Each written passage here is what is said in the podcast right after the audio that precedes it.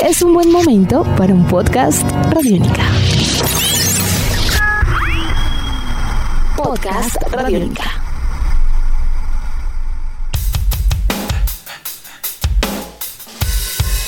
Bienvenidos a otra emisión de Podcast Rock and Roll Radio, un producto de Radiónica desarrollado por el señor Andrés Durán, arroba Andrés Durán Rock, y quien les habla Héctor Mora, arroba Mora Rock and Roll, bajo la producción y captura sonora de Juan Jaramillo y Jairo Rocha. Around the Fort es el segundo álbum de estudio de la agrupación estadounidense de metal alternativo Deftones. Fue presentado al mundo el 28 de octubre de 1997 a través de Maverick Records, sello creado por la superestrella del pop Madonna en los años 90. El disco ha sido descrito como un híbrido único de metal alternativo, nu metal, post-hardcore y rock alternativo, con la particularidad de representar en ese momento sonidos de antes que algunos de estos géneros existieran. De ahí su innovación. Líricamente, gran parte del álbum aborda temas como la percepción juvenil, la angustia existencial, el sexo, el romance, la violencia, la muerte de seres queridos y las rupturas sentimentales. A la fecha es considerado una de las obras más importantes del grupo y un momento clave para su exposición masiva a nivel mundial. Así que hoy en Podcast Rock and Roll Radio recordamos el sonido y el legado de la agrupación Deftones con su álbum Around the Far dos décadas y media después.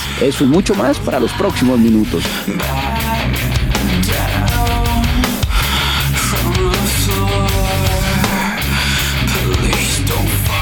Andrés, muy buenas tardes. Como es habitual, un placer estar con usted el día de hoy en esta gran celebración con los Deftones. Héctor, el placer es mío estar de nuevo con usted y agradeciendo como siempre a todas las personas que hacen posible este Rock and Roll Radio Podcast. Sí, el tiempo ha pasado, son 25 años ya de este espectacular álbum de los Deftones. Esta agrupación que muchos no, no, no precisan de dónde es. Ellos son de la capital de California, de, de Sacramento. No son ni de San Francisco ni de Los Ángeles, son de Sacramento la capital de California. Como usted bien lo dice, ellos eh, eh, facturaron un metal alternativo experimental único y que bien como usted lo dice a través de la subsidiaria Maverick por allá en 1990 comenzaron a, contactarse con este digamos con este con esta intención musical eh, para finalmente pues lanzar su primer disco Adrenaline en 1995 vendría luego este Around the Fear un disco que digamos catapulta a la banda de definitivamente si el, el primer disco fue bueno, este es 10 veces mejor. Eh, Terry Date es el encargado de estar en la silla de producción. Eh, es un disco extenso, son 73 minutos 56, teniendo en cuenta que la última canción es, es, un truco. Ya más adelante vamos a explicarlo cuando eh, hagamos el análisis canción por canción. Lo que sí tengo claro, Héctor, es que es un disco que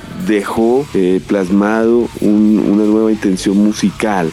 tanto así que aquí en adelante ellos eh, encuentran un, camino, un norte muy certero, ya que eh, enseguida de este álbum viene el White Pony, que es su disco, que es el disco que ya pues eh, debuta directamente en la posición número 2, 3 en la Billboard y el, grupo ya adquiere una fama y una reputación impresionante en todo el mundo entero.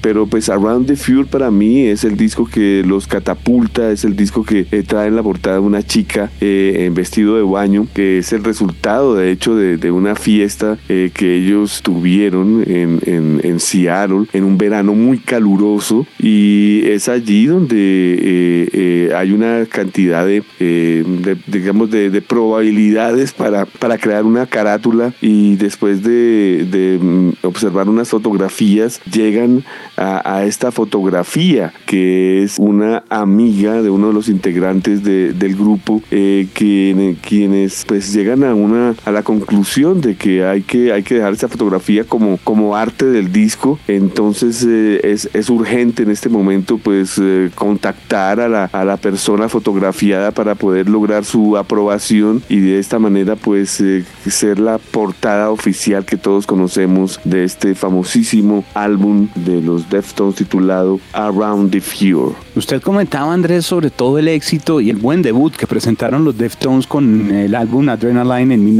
1995, creo que aquí vamos a encontrar una ratificación de ese sonido con una búsqueda todavía más clara, pero hay que destacar que el grupo desde el principio logró captar la atención de medios, de fanáticos, porque estaban presentando realmente algo diferente para mediados de los años 90. Y si bien hubo esa cascada, podríamos decir casi que mediática, de querer catalogar muchas agrupaciones dentro de una línea de nu metal hacia finales de esa segunda década de los años 90, este grupo creo que realmente sí presentó afortunadamente a nivel de visión, de composición, algo distinto, que luego también fue muy mal eh, de pronto enfocado tratando de, de asimilar las agrupaciones como Limp Bizkit Papa Roach en su momento y demás, pero claramente tenían una composición y un desarrollo de producción muy distinto. Ahora, este álbum y el siguiente, el White Pony, que como usted mencionaba, los catapulta a nivel también ya mucho más fuerte comercialmente y alrededor del mundo, eh, son, si bien diferentes, creo que pueden ser un complemento de boom, digamos, de, de, atraer la atención de los fanáticos, porque eh, podríamos decir que incluso el White Pony es mucho más melódico y oscuro, mientras que este Around the Four eh, tiene como muchas distorsiones, algo de murmullos, es muy pesado también y algunas de sus canciones podrían llevarnos hacia lo que sucedería luego en el White Pony, pero lo importante es que son diferentes y creo que eso es lo que también ha ayudado para que con sencillos muy potentes que tenía el disco, no más para abrir eh, con, con, la canción que se encarga de comenzar todo este recorrido y los sencillos que se presentaron, pues estaban eh, claramente haciendo un manifiesto que iba mucho más allá de las agrupaciones que hemos estado mencionando. Como usted bien lo dice, la agrupación tiene un sonido original y eso se vio desde su primera producción, el Adrenaline, eh, pero este disco sí trae consigo su propio sello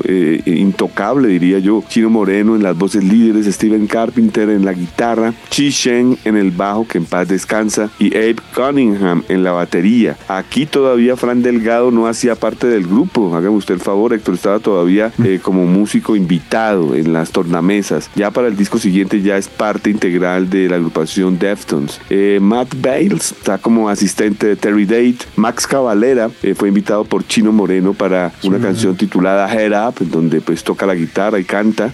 tenemos también a, a, Cunningham en las voces adicionales en la canción M. Eh, Terry Date está en la producción, mezcla y grabación. Estamos hablando de Ted Jensen en la masterización, eh, Rick Kolsik en la fotografía de, la chica que estábamos hablando anteriormente y Ulrich Weil en la mezcla, grabación digital y edición.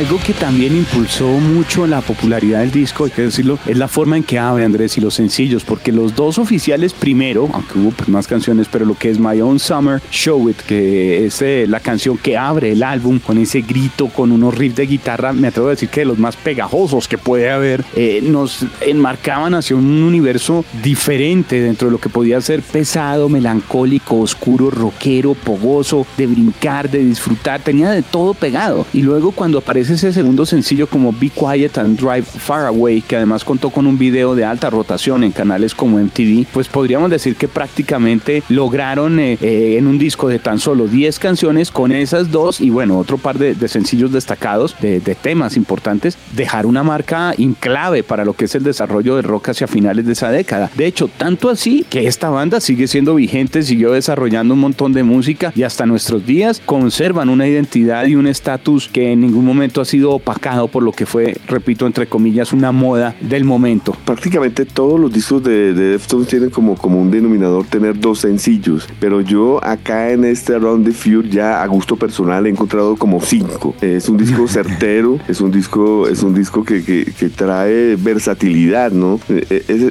digamos que ese es el, el, problema en el futuro después de estos discos de la Round the Fury, el White Pony, eh, con Deftones, es tratar de no tornarse monótonos, pero en estos momentos momentos que estaban eh, abriendo expectativas con el Adrenaline, el Around, el White Pony, inclusive el Deftones de 2003, tenían un sonido muy propio y muy distinto entre ellos. Algo característico también y que, eh, digamos, lo hace diferente viene a ser la forma en que se manejan todas las cosas alrededor de las voces, ¿no? La voz de Chino Moreno tiene prácticamente que dos caras, dos formas de cantar diferentes en el disco y dentro de esas dos líneas juegan con todas las canciones. Por un lado, una voz limpia, que es lenta, eh, generalmente a veces veces como murmullo, pero que también es un murmullo que seduce, busca como, como algo de, de belleza. Y en segundo lugar, ya luego los gritos, que no son ni tan bajos ni tan profundos, es un grito de hecho un poquito más alto, que le da un sabor especial de desespero y como de metal a toda la, la puesta. Sí, señor, es verdad. Y yo no sé si usted recuerda, Héctor, que en, en, este año, en el, lanzamiento de la Round the Fear, la agrupación realizó dos conciertos gratuitos en Sacramento, en,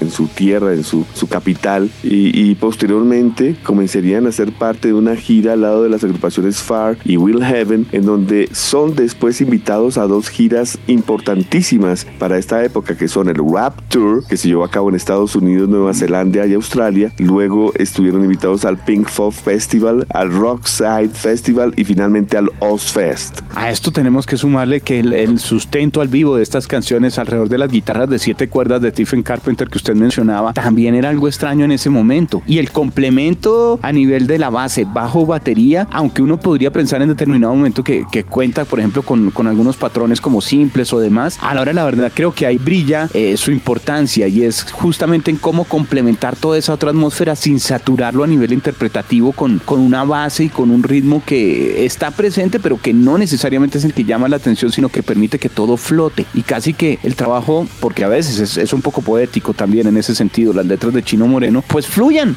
y, vuelvan al oyente así sea para gritos o momentos estridentes o más calmados. Héctor, es increíble como el, el, mecanismo de, el engranaje de la industria de la música ha cambiado, ya que recuerdo que usted acaba de decir muy bien que con las dos canciones más importantes, My Own Summer Chovet y la canción Be Quiet and Drive, eh, eh, fueron los que mantuvieron el grupo arriba con este álbum. ¿Sabe cuántas semanas estuvieron en, en, en listados gracias a estas dos canciones? No, no, no, desconozco ese dato. 18 semanas. Wow, más de cuatro meses, wow. Muy bien, y para una época en que igual pues había grupos, eh, digamos, comercialmente muy eh, bien aceptados por la radio y demás, uno pensaría que los iban a desplazar fácilmente. No, y se mantuvieron. Es que las dos canciones son definitivamente grandes, grandes éxitos en la historia del rock.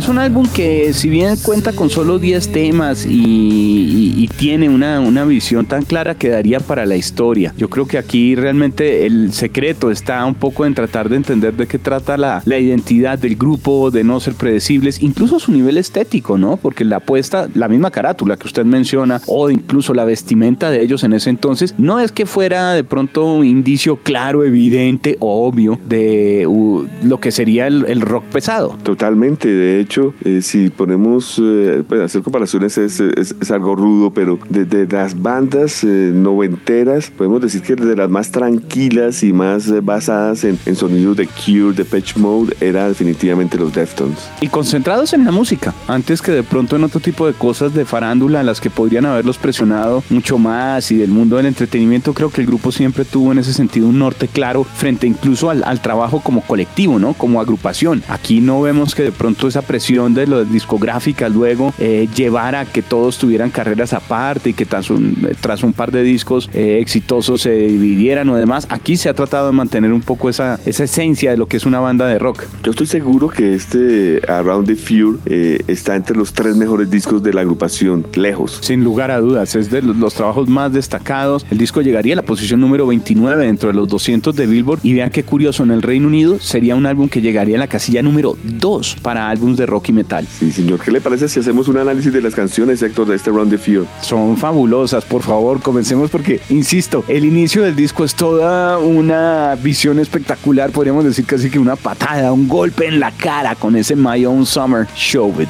Para mí es, es un hit mayor en la historia del rock, Héctor. Esta, esta es una de mis canciones favoritas, una canción eh, de explosión lenta, una canción interesante en cuanto a líricas, en cuanto a desarrollo, en cuanto a riffs de guitarra. Para mí es una canción totalmente totalmente completa. Agregaría de pronto que es curioso encontrar que los Deftones quisieran abrir el disco de esta forma, porque si bien el riff es poderoso, casi que la guitarra habla por sí sola en nombre de todo el grupo al principio, eh, cuando ya entran las vocales de Chino Moreno, nos damos cuenta que comienza murmullando. Y eso es extraño en el rock que se estaba presentando en ese momento, como no revelar de una vez cuál es el tono, cuál es la visión del cantante. Aquí se la juegan por una, de hecho es un elemento que vamos a encontrar varias veces en el disco, pero se la juegan presentando prácticamente esta nueva visión frente a cómo eh, traducir la intención lírica del cantante, repito, en murmullos, en forma calmada. Canción de 3 minutos 34. Luego viene la segunda canción llamada Labia de 4 minutos 11, una canción mid tempo con riffs marcados, eh, voz, eh, digamos como a manera de secreto, va como secreteando la voz, ya después se combina con la voz normal. es una canción persistente que como usted bien lo dice, podría haber sido la elegida para abrir el disco, pero no, es la segunda y es más pesada que la propia My Own Summer. Sí, de hecho creo que, que Labia es de esas canciones que sí nos podría lanzar un poquito hacia lo que pasaría luego con el White Pony. Eh, va más como por esa línea. Sí, estoy de acuerdo, una, algo muy, muy White Pony. La tercera canción se llama mm, eh, Más, Máscara. ¿Ibas a decir algo de White Pony? No, no, no, justamente de eso. y que la sentía consecuente con la que venía después, porque estas dos creo que pueden ir un poco por esa línea. Son, aunque esta es un poquito menos pesada, pero sí me parece que es, eh, de hecho, esta es de las menos pesadas del disco, Máscara. Pero me parece que la atmósfera y la disposición de producción del sonido, de cómo entender el grupo quedaba ahí muy claro. Máscara es una canción de 3 minutos 45, tiene una intro únicamente con guitarra, pero pues digamos a los 3 segundos la canción eh, explota, tiene una voz eh, muy pero muy importante, la batería, el bajo, es un slow tempo, ¿no? La canción es lenta, pero vaya, vaya riffs de guitarra. Luego tendríamos una canción que trae justamente el nombre del álbum, Around the Fur, que traduce más o menos como alrededor de la, del pelaje, de las pieles. Eh, del abrigo. Una canción eh, del abrigo, gracias, exacto, sería como ese abrigo peludo, eh, alrededor de ese abrigo peludo. Y el tema Around the Fur creo que son, es también una excelente canción, es distintiva de las demás, es decir, no va con el resto del álbum como en una línea tan, tan evidente. la voz de Chino Moreno como que cautiva, no deja que uno se vaya y los riffs de guitarra son totalmente pegajosos. La sección rítmica brillante, sin lugar a dudas. buscan como que la atención del oyente para poco a poco mantenerlo uno ahí entre sorpresas y algo de relajación. Sí, Around the Field, una canción de 3 minutos 31. Eh, la canción eh, tiene como particularidad de que entra la batería sola y pues eh, una vez da paso ya a los riffs de guitarra. Es una canción mid tempo, no es ni muy rápida, no es ni muy lenta. Al, al segundo 37 la canción comienza a subir de una manera vertiginosa, pero luego entra en un trance que lo deja uno como pensando en, en qué momento entró la canción en esto, pero finalmente, digamos, tiene un, gran final arriba. Luego nos daría paso a una canción como Ricketts, en donde tengo que decirlo, yo aquí sentí una influencia, ahora con el paso del tiempo y escuchando de nuevo el disco para este podcast, Andrés, la sentí muy, muy patón, muy Mike Patton, ahí como patonesca podría decir, si es que esa palabra existe. Ricketts, una canción corta, ¿no? Dos minutos 42, mid tempo, los riffs son importantes, pero lo que usted dice, la, la voz eh, viene como con megáfonos, a veces también a manera de mm. secreto, entonces eso hace que haya, inflexiones muy a lo Mike Patton. La canción también tiene una subida espectacular al minuto 50. Buena canción, Ricketts. Es la más corta de todo el disco, ¿no? Sí, es verdad.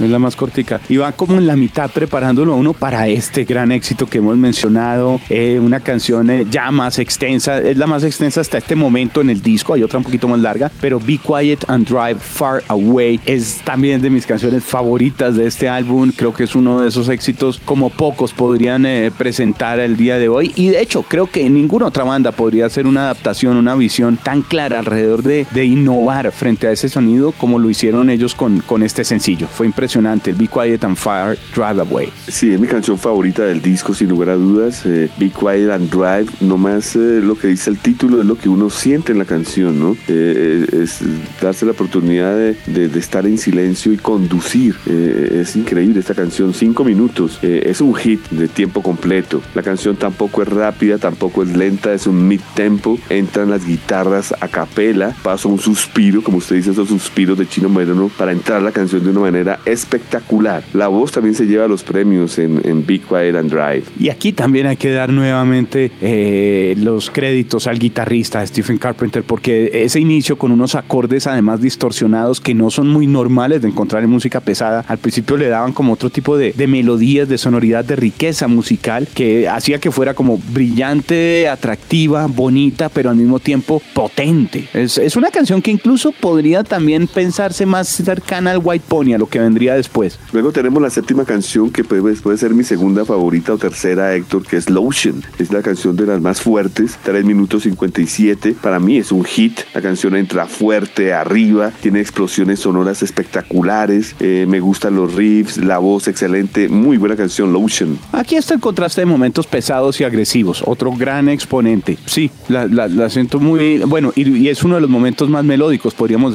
también decir, del disco. Esta canción tiene su, su toque para prepararnos hacia lo que viene a ser ya casi que la recta final del disco. Sí, señor. Luego viene la octava canción que se llama Die the Flu, eh, 436. Es un mid tempo. La canción entra con un bajo espectacular y batería. Luego entran las guitarras. Eh, hay un buen riff a, a, a cargo del de, señor Carpenter. Eh, la canción baja a, al segundo 50 mm. y vuelve a subir. Eh, el uso del harmonizer es aquí importantísimo en la guitarra. Sí, señor. Y creo que esta canción junto con Máscara podríamos decir que son las suaves, entre comillas, del álbum. Luego viene el momento especial que usted incluso reseñaba al inicio de este podcast con la canción más larga del álbum, 6 minutos 12, y un gran invitado como Max Cavalera. El tema es Head Up. Es otra de mis favoritas del disco, la, la número 9, Head Up, son 6 minutos 12, como usted lo dice, la más larga del CD, es una canción fuerte, tiene una buena entrada, las voces alternas de Chino con las de Max son increíbles, eh, los riffs de guitarra son muy buenos, tiene buenos cambios, la canción para ser larga tiene buenos cambios. Y finaliza abajo la canción. Hay que destacar que esta canción fue escrita en homenaje al hijastro de Cavalera, Adana, quien había muerto en un accidente automovilístico y era amigo cercano de Chino Moreno. Es una canción eh, en donde además encontramos pues eh, un sentimiento también particular de lo que fue esta reunión. Yo creo que pues aquí también encontramos que había un nexo importante porque si usted recuerda en el video de Roots Bloody Roots de Sepultura, ahí aparecía eh, Cavalera con una camiseta que tenía el logo de los Deftones. Sí, señor, sí recuerdo perfectamente. Entonces yo creo que desde ahí se desquitaron un poco de lo que era el querer manifestar esa reunión abiertamente, pues toda vez que Sepultura tenía ya una imagen totalmente metalera, con una estética y una fama también muy clara, y pues al lado de una agrupación entre comillas nueva, con una visión totalmente distinta de lo que podría ser pesado, eh, dio una combinación especial y muy exitosa. Y esto finaliza con una canción llamada MX o MX, que realmente son dos canciones que son Bong Hit y Damon, que vienen separadas, ¿no? La, la primera canción, Bong Hit, es una canción suave, mid tempo, eh, voces variadas y tiene una duración de 4 minutos 44. Una vez termina, hay que esperar eh, un, una buena porción de tiempo para que entre sí. eh, Damone, que es una canción eh, escondida que me parece que también es muy buena. Sí, yo creo que esos temas, bueno, entendemos porque en esa época, digamos, eh, la idea de dejar temas un poco ocultos para después de escuchar el disco, que el oyente casi que los encontrará como sorpresa y no aparecieran reseñados, fue muy popular. Y de ahí hay excelentes temas, muchas agrupaciones lo hicieron. Lo que sucede es que aquí creo que realmente hubieran podido ahorrarse la espera para los oyentes porque el disco lo deja uno tan, tan caliente en esa parte, tan, tan la expectativa de más cosas que hubieran podido recortarle un poquito porque hay que esperar un montón siempre de rato para que puedan comenzar a sonar esas dos canciones. Entonces creo que ese es como un ejercicio experimental dentro de lo que el grupo podría ya como agregar a manera de, de plus porque el disco es tan potente que yo diría ya, ya casi que no necesitaba nada más. Sí, es verdad, estoy de acuerdo. De hecho, si no estoy mal, fue una especie de broma la que, que la que quisieron hacer eh, el señor Steven Carpenter y Chi Shen eh, con una máquina contestadora que ellos tenían en su apartamento. El hecho, el hecho es que sí, realmente no son tan importantes y, y le dan gusto a lo que usted dice, Héctor. En el LP no está incluido MX, finaliza con Head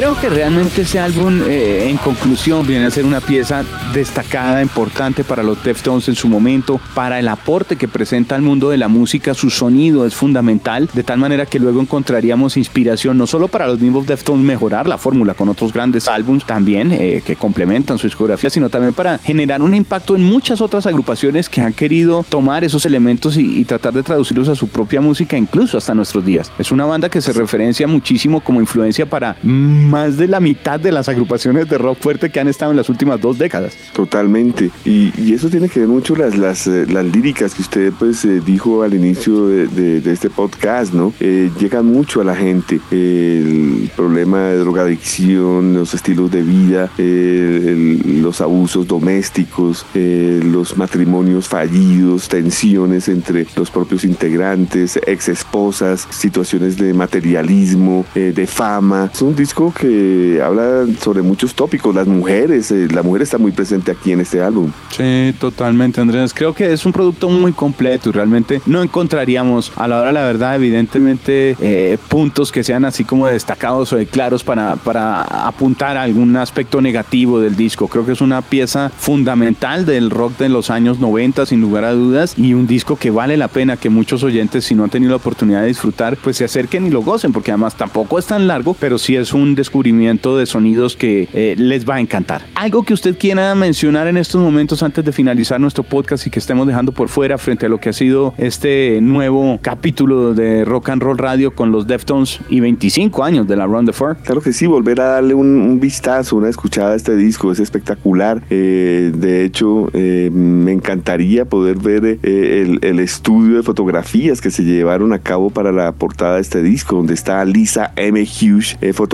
a ver que, cómo, cómo fue esa tremenda rumba ya en Seattle y cómo luce hoy en día. Claro que sí, eso sería interesante. Bueno, ahí queda dentro de todas las sorpresas, porque seguramente eh, estaremos viendo que los Deftones van a celebrar este álbum de alguna manera especial también, no solo con, con lo que podría ser evidente a nivel de pronto de una remasterización, una reedición, sino también con ese material adicional que tanto gusta a los fanáticos. Sí, es verdad, porque son ya 25 años de Around the Few, lanzado un 28 de octubre de 1997. Pues Andrés, este ha sido otra emisión de Podcast Rock and Roll Radio, un producto de Radiónica desarrollado por el señor Andrés Durán, arroba Andrés Durán Rock, quien les habla, Héctor Mora, arroba Mora Rock and Roll, todo bajo la producción y captura sonora de Juan Jaramillo y de Jairo Rocha. Y pues bueno, creo que con eh, todo lo que hemos mencionado, nuevamente me dieron ganas de volver a escuchar el disco, no solamente para este podcast, sino para seguir disfrutándolo el resto de los días. Claro que sí, larga vida a los Deftones y este Around the Fear.